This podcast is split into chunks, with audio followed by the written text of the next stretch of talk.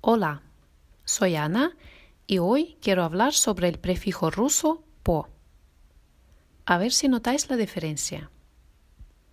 Я хочу жить в России и я хочу пожить в России. Жить или пожить. ¿Cuál es la diferencia?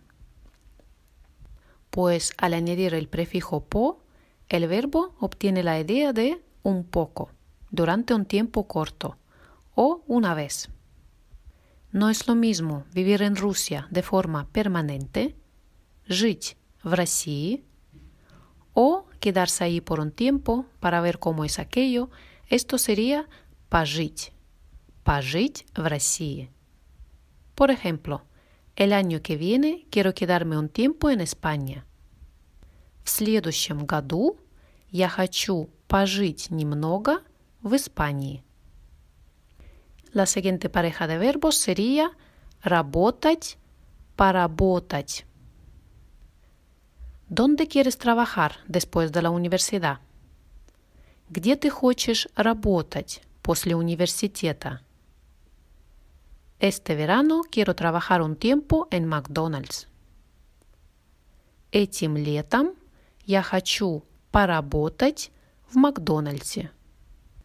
Hay que resaltar que al añadir el prefijo po a los verbos de aspecto imperfectivo, los convertimos en perfectivos. Para entenderlo mejor, vamos a ver otros ejemplos.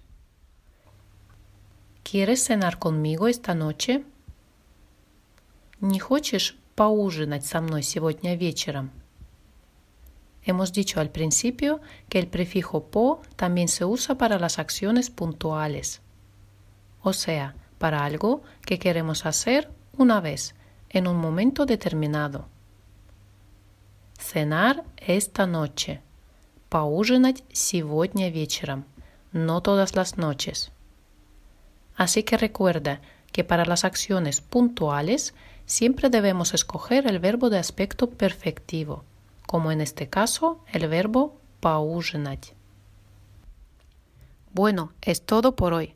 Si habéis entendido la diferencia, dejad vuestros ejemplos en mi página web davaiparuski.com. Y hasta el próximo episodio. Пока-пока.